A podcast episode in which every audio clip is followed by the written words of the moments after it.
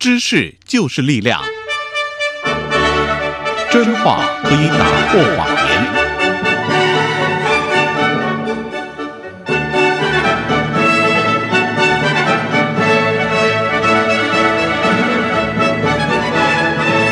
欢迎收听由杨宪宏主持的《为人民服务》杨宪宏时间。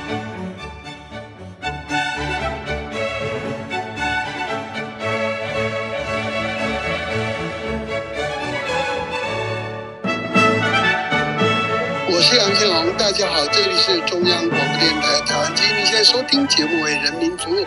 杨宪宏时间。我们的节目播出的时间是在每周一到周五的晚上十点三十分首播，第二天凌晨零点十五分重播啊。你也可以从网上来收听啊。我们的网址是三个 W 点 R T I 点 O R G 点 T W，欢迎大家上网收听。今天焦点访谈访问的是目前住在美国的前中国人权律师王清鹏女士啊，还有目前在东南亚的中国艺人是乔欣欣先生啊。那网际网络发明以后，给人类在交流讯息跟知识方面带来很多革命性的方便，可是也给独裁统治者带来极大的威胁啊。中国政府从网络开始普及的一九九零年代末期啊，就开始用过滤。国际网络连接的技术开发也是恶名昭彰的中国的这个防火墙哈。那防火墙墙的存在，让中国的网络跟世界往来无碍的网络之间呢？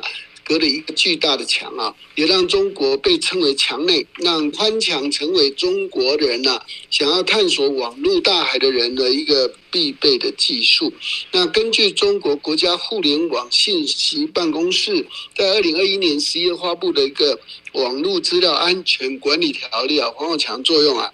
是要阻断存取境外反动网站跟有害资讯。防止来自境外的呃网络攻击，管控跨境网络资料传输啊，那防范这个侦查打击跨境网络的犯罪的重要的安全基础建设。换句话说啊，中国是把防火墙当成是一个关系到中国安全的事物来处理啊，但是对中国民众来说，却是争取言论自由和信息获取自由的一个破坏者跟干预者。那为了争取网络自由的基本人权，中国有志之士啊，长期以来就在技术上研究破网宽墙技术啊，来帮忙网友能够自由上网。除此之外呢，就呼吁国际社会啊，要正视中国网络防火墙的邪恶。那透过商业跟人权的脉络啊，来终结这个防火墙的努力也都出现啊。那今天我们访问的是王清鹏女士跟乔欣欣先生，都是近年来啊，在这方面的活跃人士啊，他们推动这个工作的想法做法是什么？目前的情况是怎么样啊？那我们今天要进行有关的这个焦点访谈。这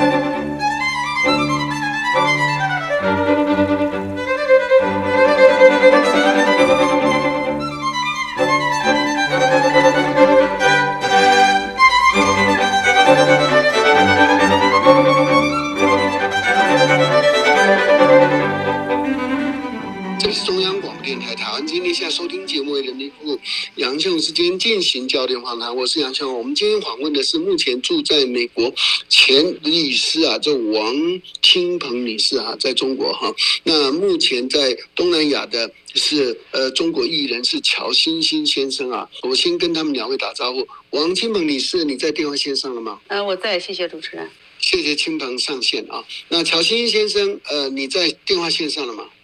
啊，是的，在的，在的。好，今天我们就是要谈这个拆防火墙这个题目啊。那根据中国二零二一年十一月发布的这个网络资料安全管理条例，防火墙的作用啊是要阻断的哈。总之，它就是一个所谓的安全措施了哈。那换句话说，把防火墙当成关系到国家安全的事物来处理啊。那你怎么看呢？这个我先请教乔欣欣好吗？呃，欣欣你怎么说？是这样的哈，就是这个防火墙，它是共产党建了一个这样的墙之后呢，从大概一九九七年开始哈，就把谷歌啊、推特啊、呃 Facebook 这三十一万个网站就完全阻断，这个是非常巨大的一个数字，那几乎就要把中国的这个言论自由啊和新闻自由完全掐死。让大家变成聋子、哑巴和瞎子。所以这个邪恶程度哈，就是在以前的话，大家没有去正面去谈及这个问题。然后我要自我介绍一下嘛，是。对，我是八六年出生在中国湖南祁东县，然后呢，我是去年呢是自由亚洲电台那个新闻记者哈，所以这一块的话，就是我我对这个墙呢非常的厌恶哈，呃，然后因为我每一天都是在这个中国的这个网站上，还有其他的海外的网站上，就是去找英文还是中文的信息，结果我发现这个墙就是说造成哈，我们比如说想在这个，其实我本来想去教英语的哈，但是我发现。就是这个墙导致于墙内的人和墙外的人没办法进行沟通啊！无论你想干一件什么样的，就是能够让中国哈就是进步的事情，哪怕你是为了什么变性人啊，为了这个提高中国人的这种文化常识等等哈，无论你想干哪一项哈，这个墙呢就是导致你没有发声的平台。那么我呢，在今年二月份又回了一趟中国，我就更感受更深啊。哦，对，是感受是感受就是。我当时的话，因为到了中国哈，然后因为没有 VPN 不能够翻墙，那么呃就不能够用谷歌，我然后我每天只能够去看这个百度里面，还有这个什么中国的各种什么境内平台的那些各种信息。我当时在申请美国签证，然后我想把我的这个谷歌 Gmail 的邮箱里的信息，还有 Facebook 的这信息，我要填一个美国联系人，就我是没办法找到这个信息的。就是你要填 DS 一六零。根本就没有什么东西可以给你参考。对，OK。你你就你你你想如果去海外的话，这个就很这个是很那根本不是问题啊，嗯，一堆人可以帮你。是，没。如果网络是通的话，那都没问题。那这样的情况哦，即使被这样封锁，你觉得你这两个你就回去了两个月嘛哈？那你的感觉哈？中国的民众对于这种被封锁的情况？是这就无感呢，还是非常有感？呃，是愤怒呢，还是反应是哪种？就是他们大多数人不知道这个墙的存在，大多数人啊，这个就好比，这个我我我说一下，嗯，啊，是青芒，你请你讲。呃，对，说到这儿，我想起来，就像就像我一样哈，我我在没有启蒙之前，我根本不知道言论自由我被限制了，就是刚才欣欣说的，很多人他不知道有墙。即使我可能概念中知道有这个墙，但是我不知道这个墙有多重要，你知道吗？因为我们平时所所接受的这些言论啊、思想啊，它都是中共允许你看到或听到的异义的声音，是它早早被他们屏蔽掉了。所以我们从小的这种思想已经被阉割了。我们不知道有墙，即使听说过，也不知道墙有多重要。而且看到别人说这些过分的言论，我们就觉得，哎呀，说的太过分了，过好自己的小日子就行了。所以后来呢，对，我我启蒙之后，然后到了国外，然后呃接触了很多的这个信息，我发现了这个墙的这个邪恶性。所以我一上推的时候，我就举牌嘛，释放政治犯，放开防火墙。所以我在推特上写了三年的，就是关于防火墙的这个段这个信息啊什么的。啊，是是是是，这是很重要。所以一直一直想着把这个防火墙的这个运动也推起来嘛，就因为我我不懂技术，所以就想着。我这个认识应该是中国很多人正在经历的一个过程。这个是太重要的一个讯息了哈。不过，即便是在不知道有墙，然后然后在墙内每天受到洗脑的讯息的情况底下哈，我们所看到的中国还有白纸运动、白华运动，还有一大堆人这个冲出小区哈，他们对中共那个不满哈。是纯粹就是，并不是因为墙外有讯息要他们这样做的，是他们在墙内被这样子的个，已经对墙内给的这样讯息非常不满哈。对，可以这样看是的，是的，是的。所以说，白纸运动中，在这种情况之下，他还能站出来，然后去做一些事情。其实当时白纸运动也是因为很多年轻人通过翻墙知道的消息，然后。通过电报把这些消息传出来，然后这个全球才能知道这么多信息嘛。嗯，所以这个墙非常重要。嗯，所以我对我要谈一谈我个人的这个，因为我是我我这样，我三月份回了一趟中国，所以我对这个事情我更有深的体会。我告诉你，就是哈，呃，虽然很很多人不知道这个墙的存在，就好比很多人不知道八九啊六四这些事情一样哈。他因为他被封锁了，他被他都被阉割了，书也被删掉了，但是大家有一个常识啊。就蛮多的人就已经认为哈，这个共产党已经玩不了，就就马上完蛋了，啊！我这个话不是随随便便说的，我回了中国待了二十多天，我在我湖南老家还有云南哈，我就去做青年国际青年旅社，我就去问问他，哎，兄弟啊，怎么你这个是哪来的？就首先挑起话题，哎，你你们家老选举哈，有没有选有没有叫你去呢？啊，选村干部、镇干部啊，你有没有选票呢？其实我知道哈，中国就没有这种事情，我只是要用这个东西作为幌子，你把话题抛出来，是，然后就很多人就会说哈，这三年怎么怎么过来的哈，过得多么辛苦啊。我其实我一直对这个墙呢非常的无奈啊，也是无奈的，不知道怎么办。但是我啊看了那个纽约城市大学夏明教授写的那本书里面哈，《红太阳帝国》，它里面就讲到了哈，红太阳帝国其实非常的邪恶，但是它为什么还一直存在？是因为它没有发生一个国际冲突事件。后来我了解一下，中国的外交部哈，还有公安部，他们在抓人哈，抓这些翻墙的人之后，他们的罚单哈，没有在任何的正式场合下对这个墙的存在有描述。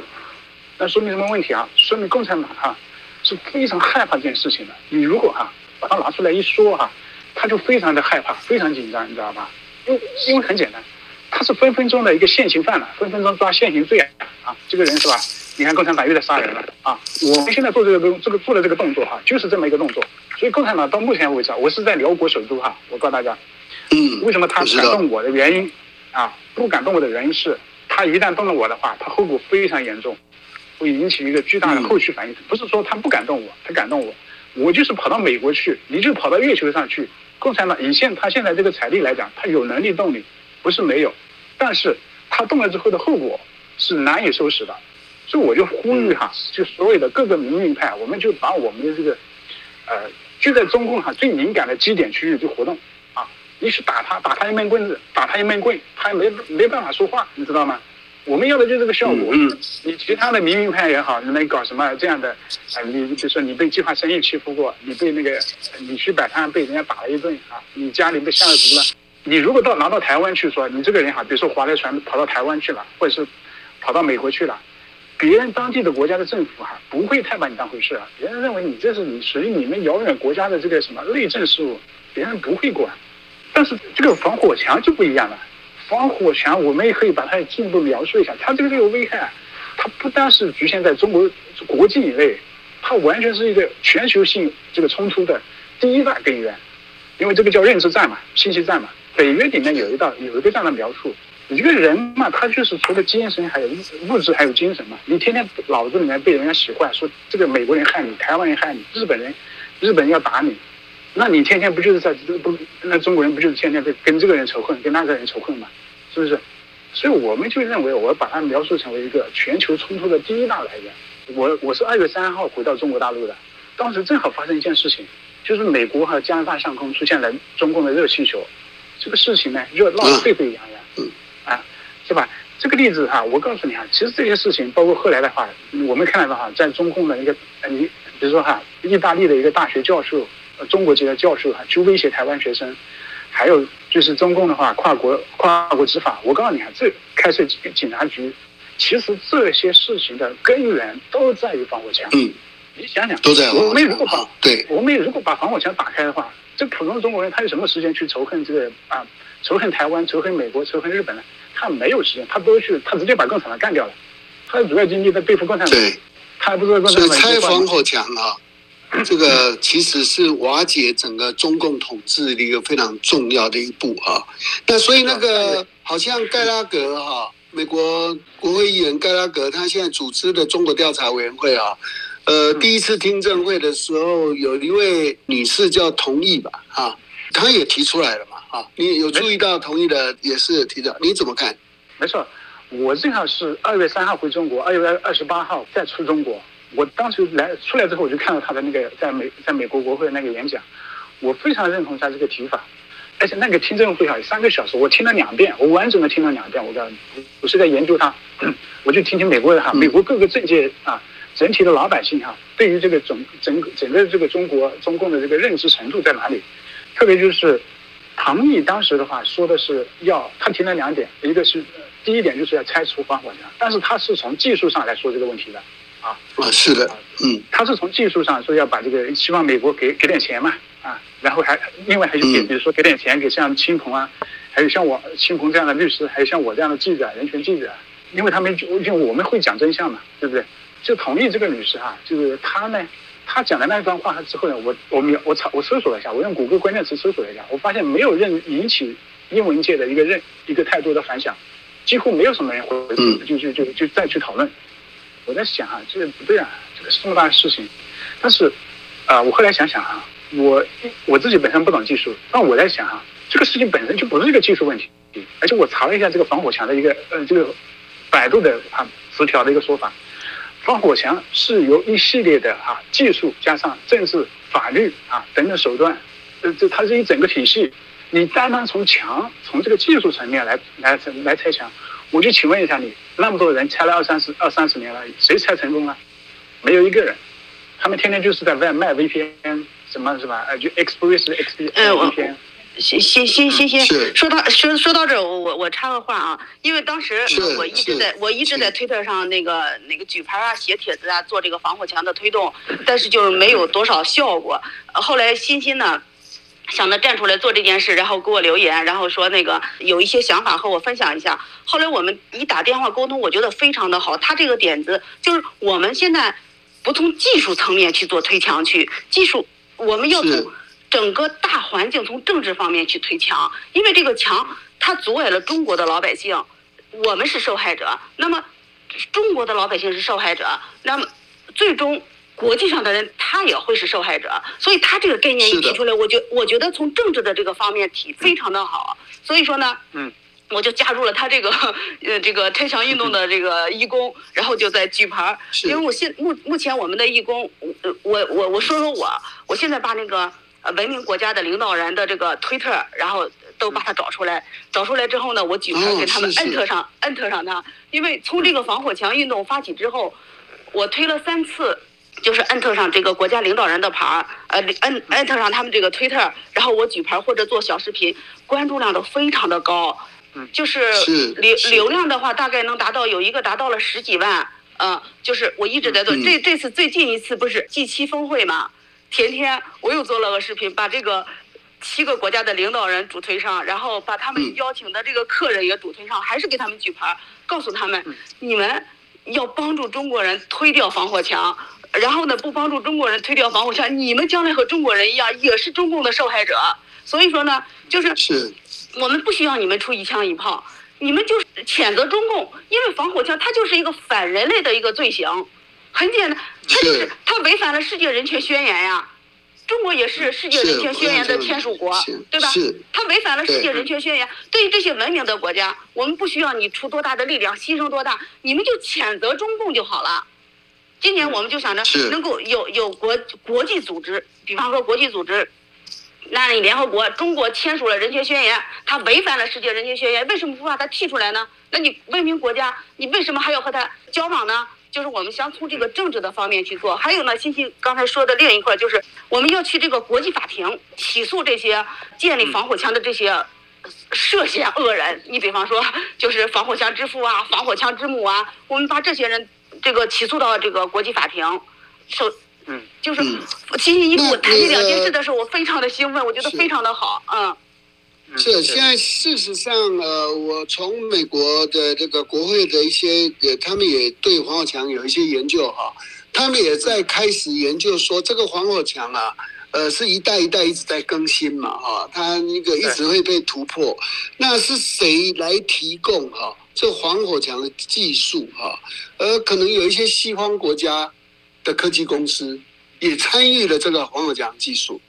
啊，嗯，因为中国的科技能力事实上在这一方面啊，呃，并不是那么高超啊，所以如果他们要用非常好的这个技术啊，去阻断这防火墙的时候，就变成他必须是有一些西方的黑心公司啊，他们愿意啊去帮他建立防火墙技术，所以这个部分现在美国哈、跟欧盟啊的国家都已经注意了。哈，他们呃，当然我我相信这些工作哈、那个他们在这个背后支援这个中共啊，做防火墙啊，去残害他们人民，以及对世界的和平造成破坏，这个情况在未来的这个中国调查委员会里头啊，我相信也会提出来。那这个部分，我们在阻断它的技术来源啊，那让中共的这个技术，他们自己本身呢、没有办法完全靠自己。它没有办法完全啊。我这一点我们非常确定，中共的技术偷抢拐骗啊，或是就是还是有一些黑心的西方公司啊，在在在偷偷的帮助他们啊，偷偷帮助他们得利啊。这个，那未来这个工作可能也是呃，金满跟欣欣你们其实也可以注意到，对不对？对，昨天欣欣也也也在做那个文本嘛，就说下一步我们会找这些帮助中国人建强的这些公司，我们也会把他们告上国际法庭。以前呢，他们就偷，偷摸摸的，然后。对，以前他们挣钱，偷偷摸摸的把钱就挣了。我们现在把防火墙这个事儿要扩大化，扩大到全球。嗯那么从这个呃呃，就是从是呃声誉上来说，他们也就不愿意，或者是。知道他们在帮中共做防火墙的时候，他们从道义上他有一种负罪感嘛。其次，我们要从法律上去追究他们去。没错，呃，要我要问一下，责，就是要问责。对，是你说，我也是欣欣，呃，对我们现在的话，到目前为止哈，经过美国之音哈，就是本月初的一个报道之后哈，已经获得了起码三千万以上的这个国际粉丝流量，而且覆盖了多种语言，所以我们现在就是妥妥的站在一个，就是一个道德国际道德高地上来审视这些哈，就是帮这个中共哈建这个防火墙的，比如说像思科。啊，还有甲骨文等等好几好些公司，他们负责关键词审查技术，